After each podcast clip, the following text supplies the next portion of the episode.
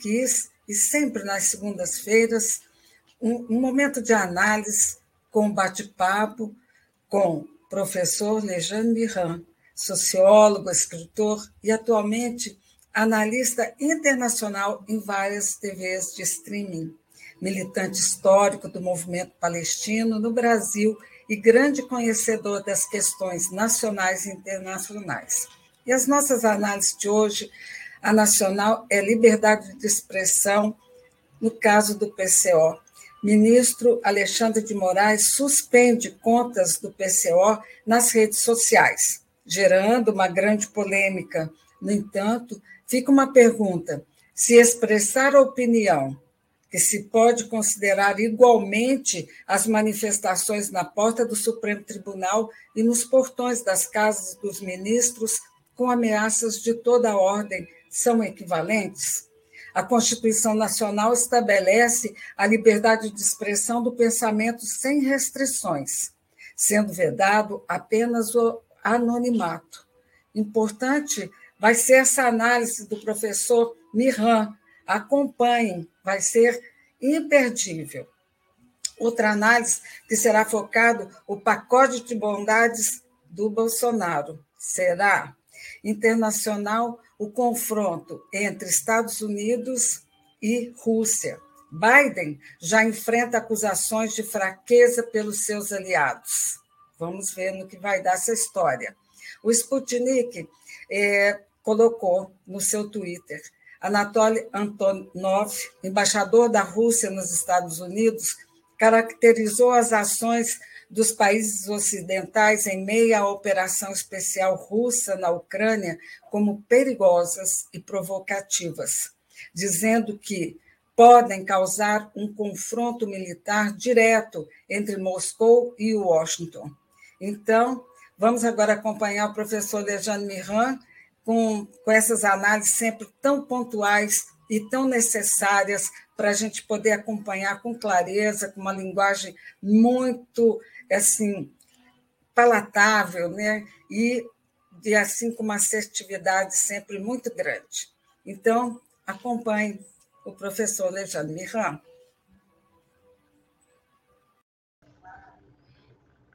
Oi, Rosa. Tudo bem?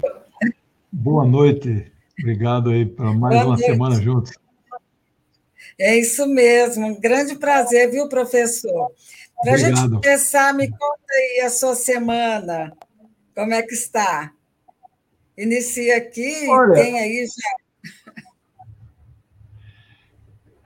Esse final de semana, eu, pela primeira vez, depois de dois anos e meio, reuni uns amigos aqui em casa, né? Mas tudo com muita cautela, porque você sabe que a, a Covid não acabou, né? E agora elas estão falando aí da não. quarta onda, né? Então, nós tomamos cuidado, não, sem grandes abraços e beijos, né? Mas tá, tá um perigo, viu? E a notícia boa, eu, tô, eu, eu o, o, o, livro do Engels, ele já está na fase final. Eu, semana que vem, vou abrir a campanha de pré-vendas, né? É o, o livro... Ah, que bom! Vai ficar R$ 54,90 aí eu vou fazer, preciso vender uns 100 antes de. Porque a gráfica é, é muito caro, né? Mas eu estou esperançoso que vai, eu vou conseguir né, vender. E eu, eu fiz uma campanha. E a sua tiragem vai ser de quanto, professor? É Qual mil. Vai ser a tiragem? eu sempre faço mil. Né? Porque menos que isso, olha, o preço fica muito alto, né? Mas eu fiz uma campanha uhum. tem duas semanas de doações, né? Pix. O pessoal, olha, atendeu, mais de 200 pessoas mandaram, sabe, assim, contribuições. Inclusive, na última folha do livro, eu ponho o nome de todo mundo em ordem alfabética, agradeço o apoio, presto conta dos valores, né? Tem que ser assim, transparente, né? Sim. Senão. Mas estou feliz, Com viu? Com certeza, Rosa? professor. É. Ah, que bom. Mas é isso, né? Sempre que nasce um filho, no caso dos seus livros, é uma, uma... Professor, hoje vou fazer o seguinte: eu vou mostrar a todos que estão aqui, vou cumprimentá-los. É o Egídio Bartoleta. Boa noite. Aí tem esse outro aqui, Caverna TV. Boa noite, amigos e amigas. Querido professor Alexandre Miran. Agora o outro aqui é o professor Luiz Tavares. Boa noite, professor Alexandre Miran. Um grande Amigão. abraço. Ana Stalin, olá, aguardando. Essa é minha amigona. Aqui o outro. Nossa, muita gente aqui, viu, professor Jânio? Olha aqui a Jaqueline, mesma coisa. Deixa eu ver aqui. Jaqueline. Ixi, acho que não entrou agora. Tudo bem. Então, Edgar, a Jaqueline. Vamos ver. Boa noite, professor. Enfim, são vários, depois eu vou colocando, só para a gente dar aí um início. Boa noite, viu, Jaqueline? Professor, inicialmente vamos ao nosso primeiro assunto que é, vou colocar aqui.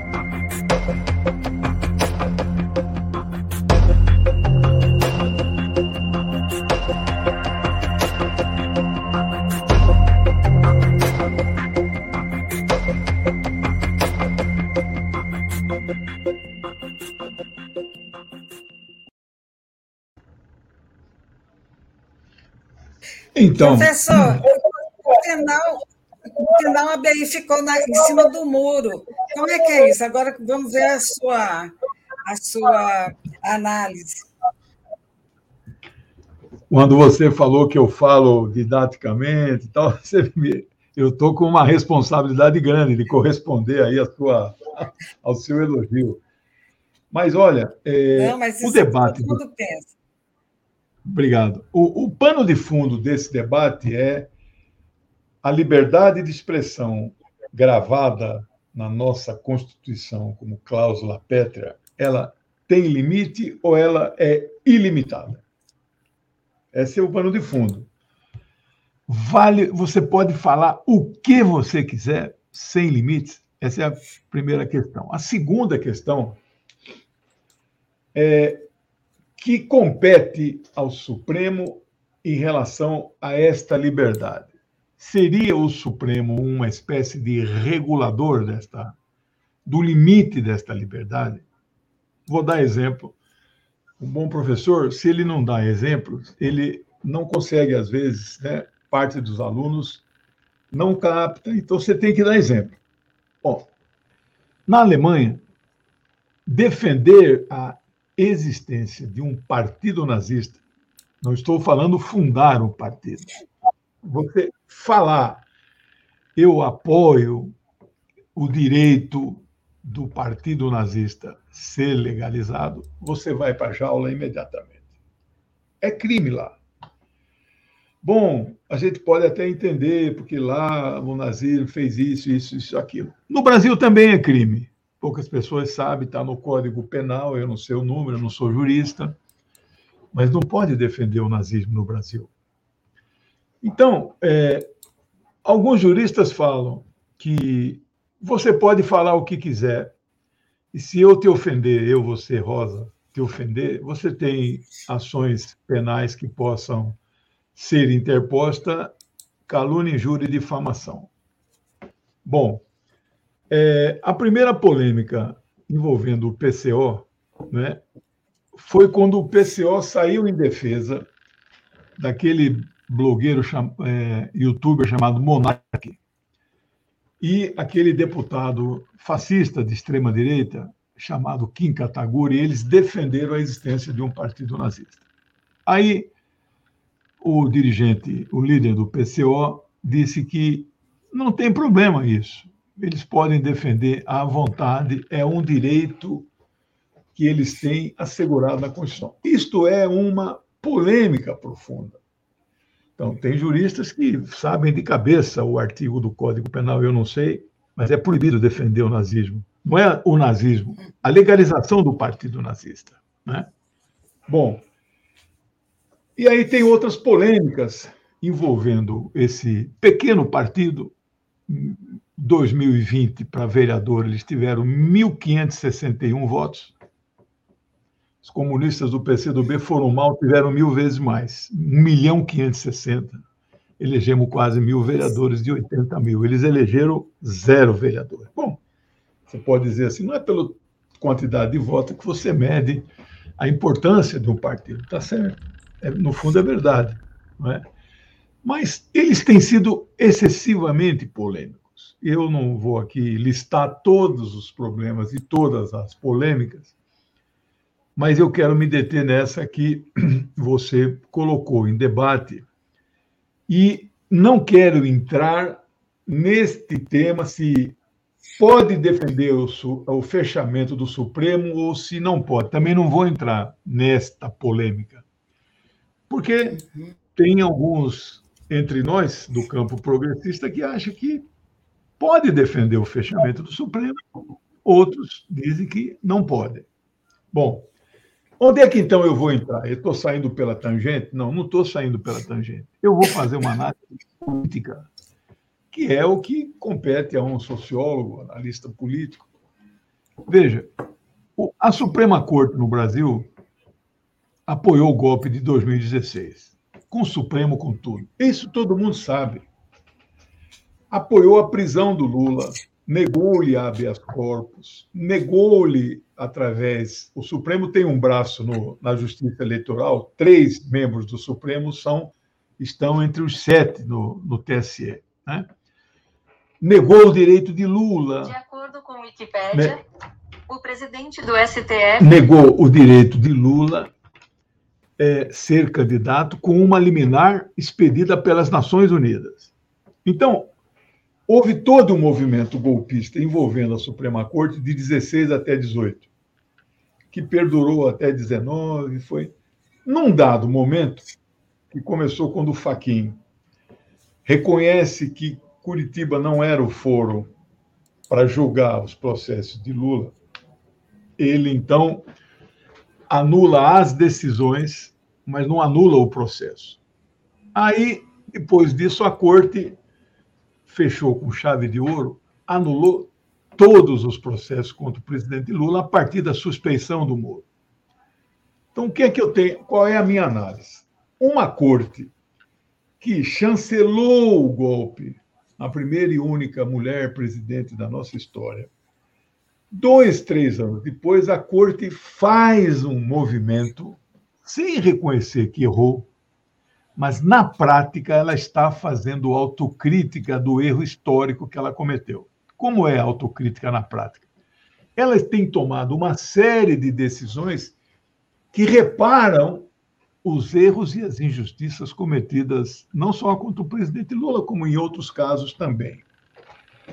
É uma corte que mandou prender o Supremo, o, o, o grande fascista neste país, grande, grande, grande, né? Que se rebelou, dormiu no plenário da Câmara, arrancou a tornozeleira. A corte, por 10 a 1, inclusive um desses 10, né, indicado por Bolsonaro, concordou com a, a, a decisão do Alexandre Moraes. Ou seja, então é uma corte que está fazendo um movimento, né? não vou nem dizer se ela hoje é democrática ou não democrática, mas na prática ela está tomando decisões extremamente positivas. Bom, mas ela está sob ataque.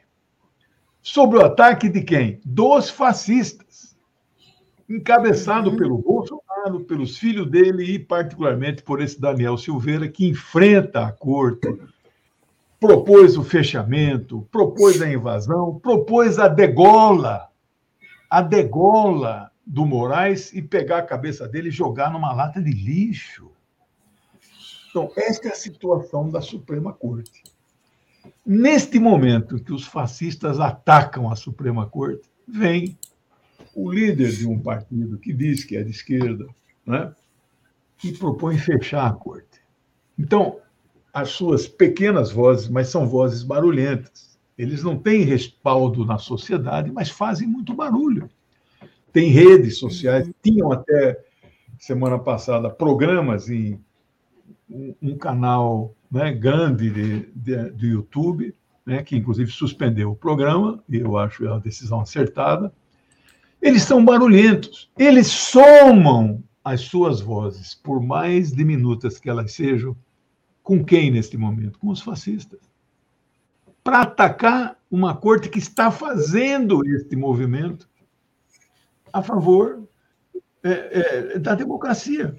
Estes três membros do Supremo, que são também do TSE, e o Alexandre de Moraes vai assumir a presidência um mês antes da eleição, hoje é o, hoje é o né? É, é uma, uma corte eleitoral que está dizendo que vai caçar todos os candidatos que fizerem fake news. Que caçou o Francisquini, caçou não sei mais quem, que agora o Cássio está tentando reverter, mas vai perder de 10 a 1 de novo. Então... Mas, hein, professor? É, e agora que o, que o Lira é, destituiu os, os, deputados que já estavam lá para que o Francisquini e os outros três tomassem o lugar. Como é que você acha que isso vai acontecer? Essa, essa coisa assim tempestiva por parte do, do Lira. Quer dizer, uma desorganização total né, na, na, na nossa democracia, na nossa, sei lá, o direito, enfim. Queria que você falasse sobre isso, porque a questão dele ter agido dessa forma causou um problema muito grande. E eu queria te ouvir. Sim. É, é... O Lira é o braço fascista do Bolsonaro na presidência da Câmara. Está se mostrando cada vez mais de extrema-direita. Queria privatizar a Petrobras, ameaçou um deputado do PSOL a ser arrancado. Depois traz o cafezinho. Uhum ameaçou arrancar o cara do plenário. Isto é impossível de ser feito. Não pode, o parlamentar não pode ser expulso do plenário nem pelo presidente da Câmara. E essa substituição que ele fez é atendendo né, a decisão monocrática, unilateral do Cássio. Então, ele está mostrando que ele está cumprindo uma decisão, mas vai durar alguns, algumas horas, alguns dias. Amanhã o Supremo vai revogar isso aí vai voltar tudo é, que era. Né? Então, o suplente do, desses deputados aí vão virar deputado por quatro dias. Mas é sempre um abalo nas instituições, né? um absurdo, uma barbaridade. O que, que esse Cássio está fazendo ali? Não é? Ele está pensando que ele é líder, não é? é? que o Supremo é um legislativo, ele é o líder da bancada fascista. No, né? ele está enganado, ele está isolado dos seus pares, inclusive do terrivelmente evangélico que está ali. Ele não vai apoiar essas medidas. Né? Então, este é o momento. Hein, professor... E aí, né? Hum. Hein, professor, tem gente aqui dizendo que você está passando pano para o Supremo Tribunal Federal. Eu discordo. Eu não, acho que você está fazendo não, uma análise, pode, uma análise que, é, bom, se, se é. virar essa baderna então, toda em mas, mas e desencontros, o que é, o que é passar, o, o que é passar pano no Supremo? O Supremo mandou prender um deputado fascista por 10 a 1. Nós apoiamos ou não apoiamos essa medida? Então, é, não podemos ter dois pesos de duas medidas. Quando nós dizemos que o Daniel Silveira não pode defender o fechamento do Supremo. Aí vem uma outra organização que defende o fechamento, nós estamos dizendo que pode. Então, eu acho que tem muita contradição aí no meio. Não é? os trotskistas, historicamente, eles se colocam ah, em uma tática revolucionária, pseudamente, pseudo, né, revolucionária, que na prática fazem o jogo da direita, infelizmente. E isso tem dezenas de exemplos no mundo inteiro. Me fale um país que o, um trotskista, um partido trotskista, liderou alguma revolução socialista. Nenhuma, nunca. Né?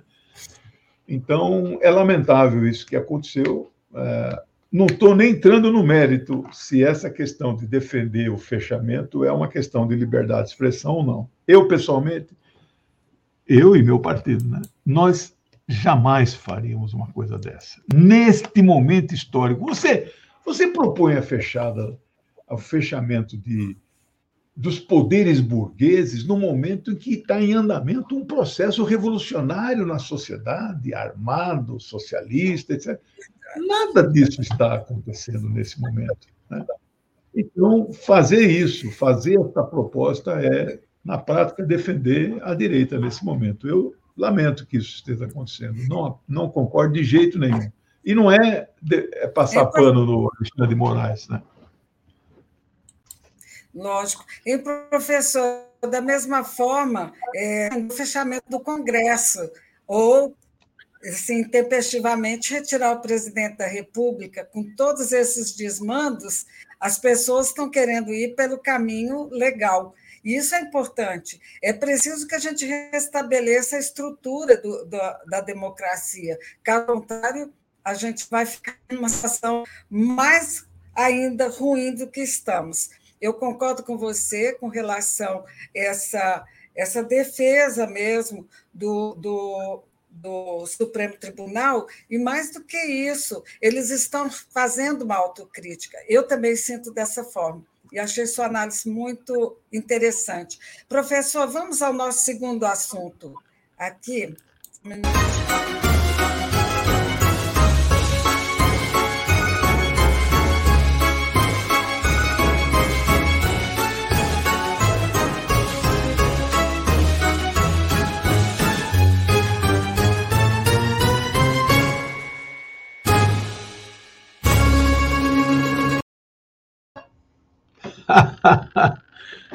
Muito boa essa charge.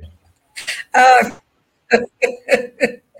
Então, professor, e esse pacote aí dito de bondades do Bolsonaro?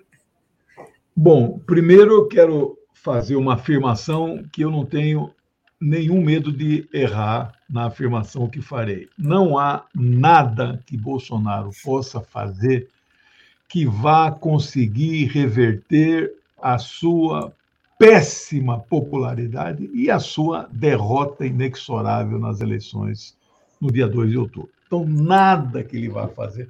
Se ele aumentar o Bolsa Família, que ele mudou de nome, chamado Auxílio Brasil, que ele descaracterizou, Bolsa Família era um programa que você recebia o dinheiro, mas tinha que pôr o filho na escola, tinha que vacinar, tinha que não sei o quê, não sei o quê, não sei o quê.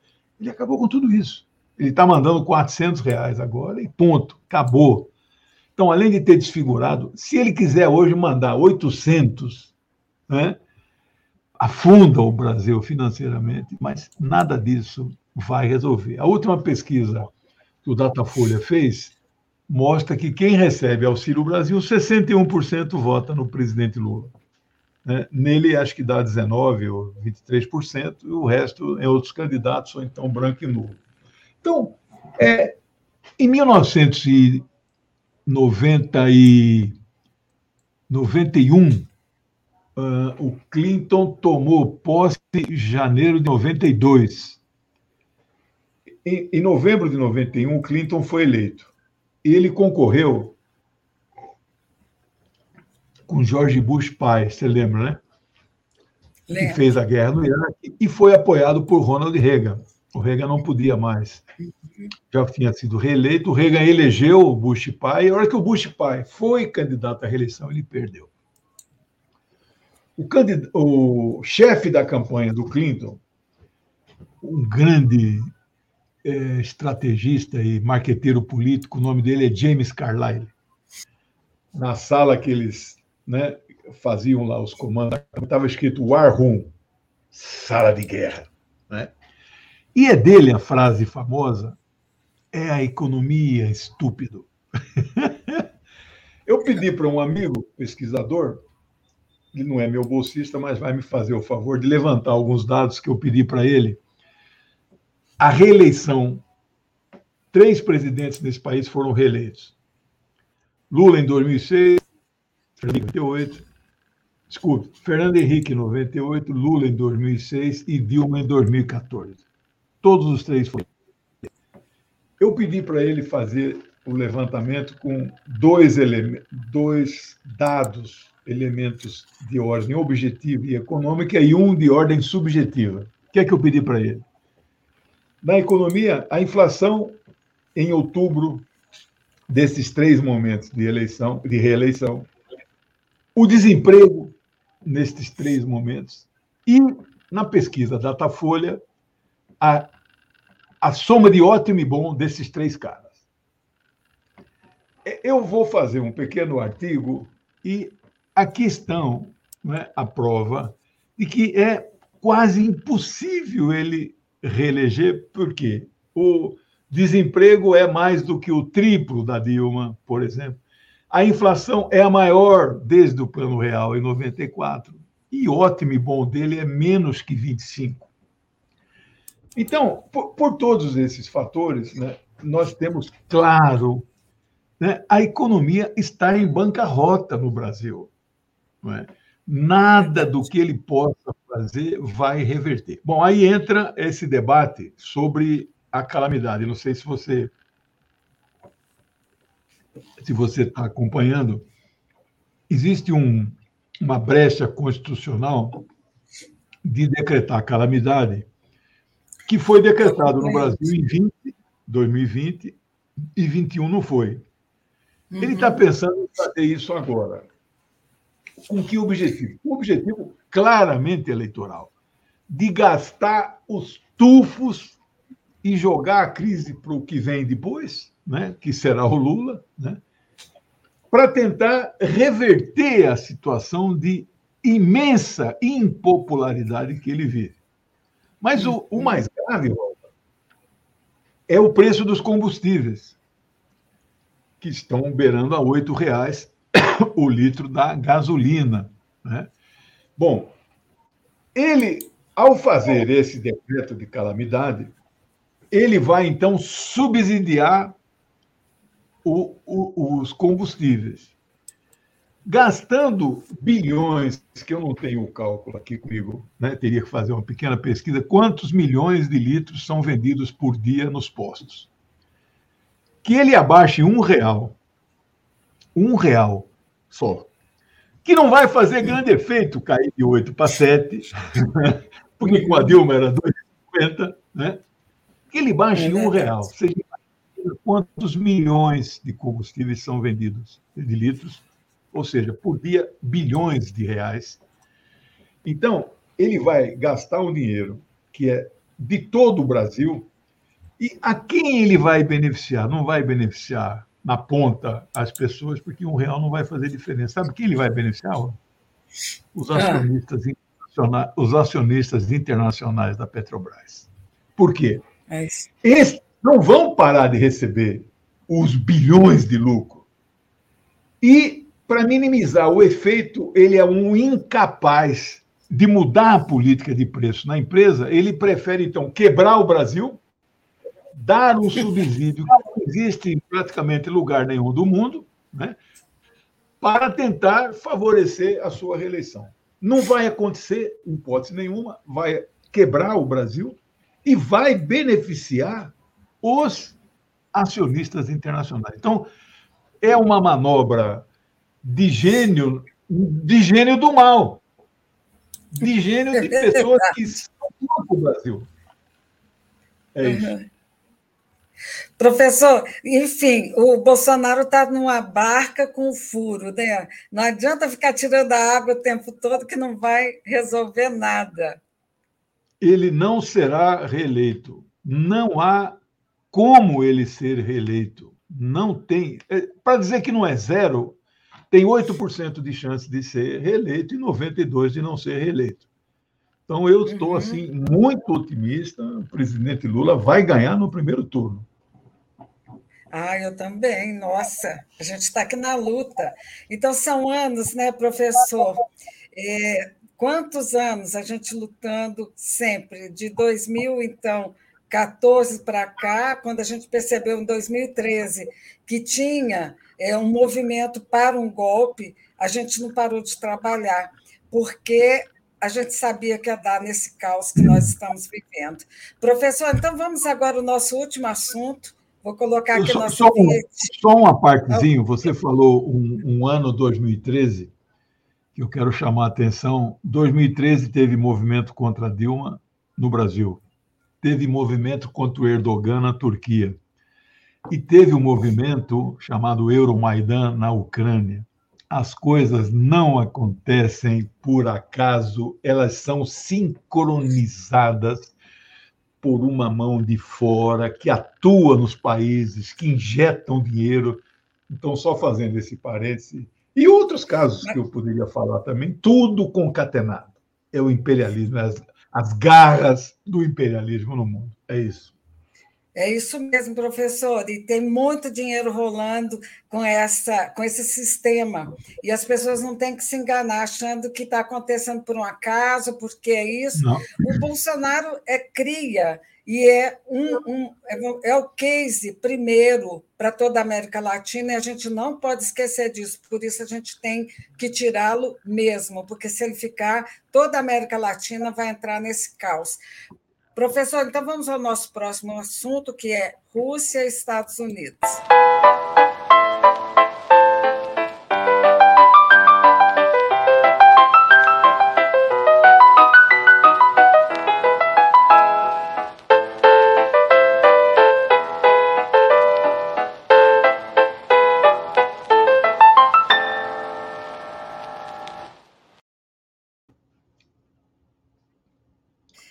É isso aí, professor. Muito bem. Esse é, um tema, esse é um tema que não vai sair de pauta tão cedo. Não vejo nenhuma perspectiva de paz em um horizonte mais próximo. E ah, o Ocidente, quando eu falo Ocidente, leia-se Estados Unidos, Canadá, parte da Europa e Austrália. Eu, então, quando eu falo Ocidente, é só 11% da população da, da Terra. Esse tal de Ocidente, liderado por Joseph Biden, cujo apelido é Joe Biden, eles decidiram não estabelecer a paz. Porque a paz, se assinada hoje, é o reconhecimento da vitória da Federação Russa. E eles não podem aceitar isso de jeito nenhum. Né? Veja que eu falei parte da Europa. A Europa já está dividida. A declaração que o Macron fez ontem, o Zelensky veio à tona e disse que ele é um entreguista, é um traidor. E o que é que o Macron falou ontem? Não podemos humilhar a Rússia. A Rússia não é? é um país milenar que já teve um império. É? Então, e ele está certo? Né, não vão conseguir humilhar a Rússia. As sanções, seis rodadas de sanções, não surtiram efeito e não surtirão. O rublo está mais valorizado do que antes da guerra. Então, eles foram derrotados. Mas eles não podem dar o braço a torcer, eles não podem reconhecer isso.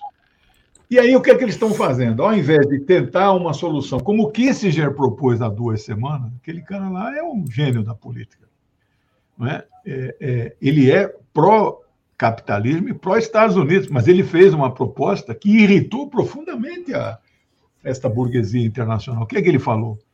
Temos que nos preparar para a Ucrânia perder territórios para a Rússia. Né?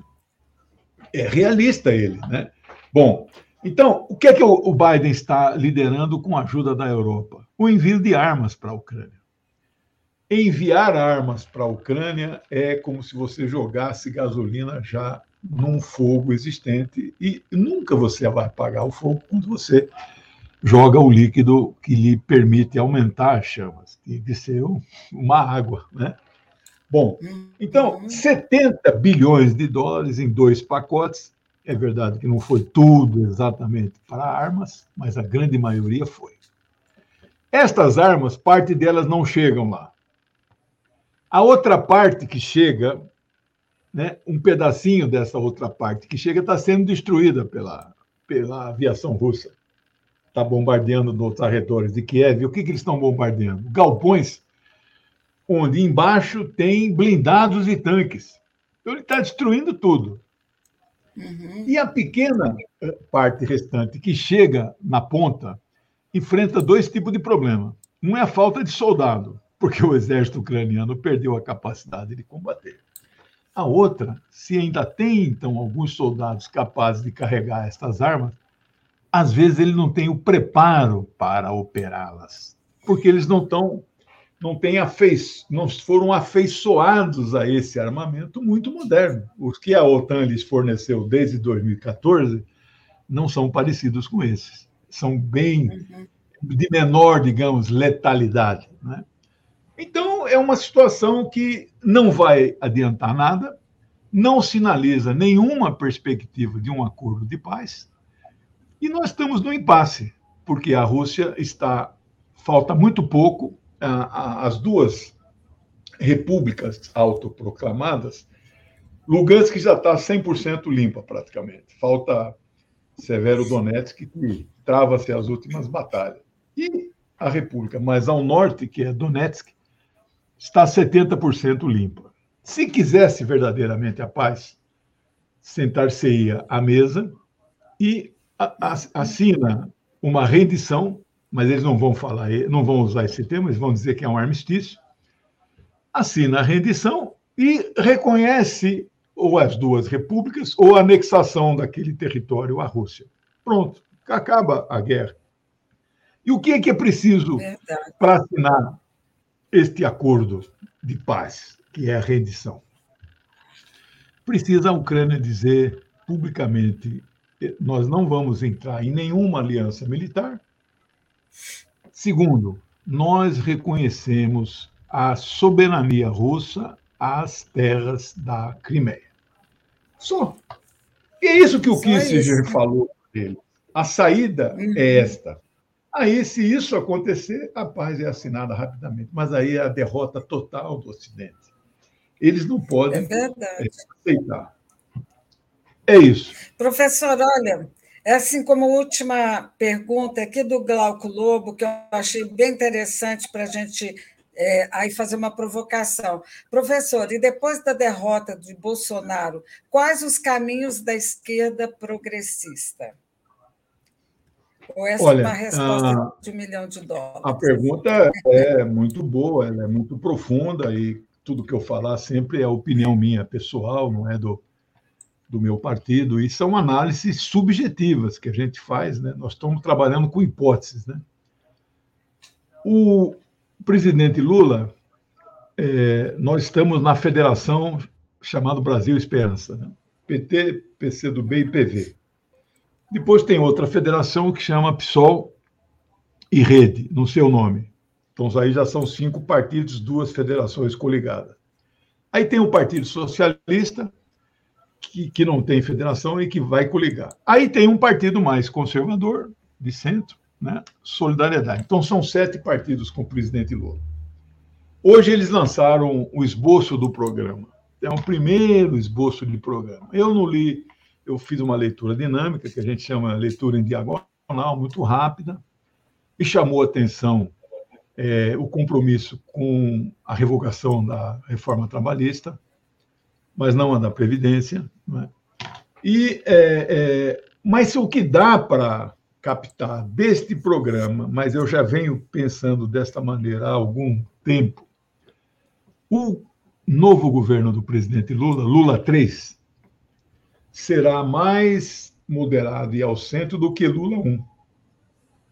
Uhum. Não há outra forma. E a vinda do Alckmin, que foi absolutamente correta, trazer o centro político do país para a campanha, né? é, é, isto sinaliza um governo mais moderado. Aí, então, o que cabe à esquerda, que é a pergunta do nosso amigo Lobo? Claro. A esquerda deve fazer. Ah, eu, eu, tenho um capítulo de um dos livros meus sobre eleições em que eu tarefas da esquerda quando retomarmos o poder, né? Organizar o povo, é, é, é, elevar a consciência política das massas e praticar a democracia direta. Esta é a minha receita política para o Brasil. Será que o Lula vai conseguir fazer isso enquanto presidente? Ou nós vamos ter que, a chamada esquerda progressista, que foi o termo que o Lobo usou, nós mesmo vamos fazer isso. Não precisa ter o apoio do presidente Lula. Organizar o povo, elevar a consciência política e praticar a democracia direta. Essa é a receita que eu estou falando faz tempo. Pois é, professor. Então, a gente está encerrando. Quero te agradecer sempre essa grande oportunidade de te ouvir e trazer uma excelência em análise aqui para o nosso canal. Enfim, muito obrigada, professor. Obrigado você. Boa semana para você e para os nossos ouvintes aí. Um beijo. Tchau. Até semana que vem. Tchau. Até a semana que vem. Tchau. Obrigada a todos que nos assistem. Até mais. Obrigada. Boa noite a todos. Muito obrigada.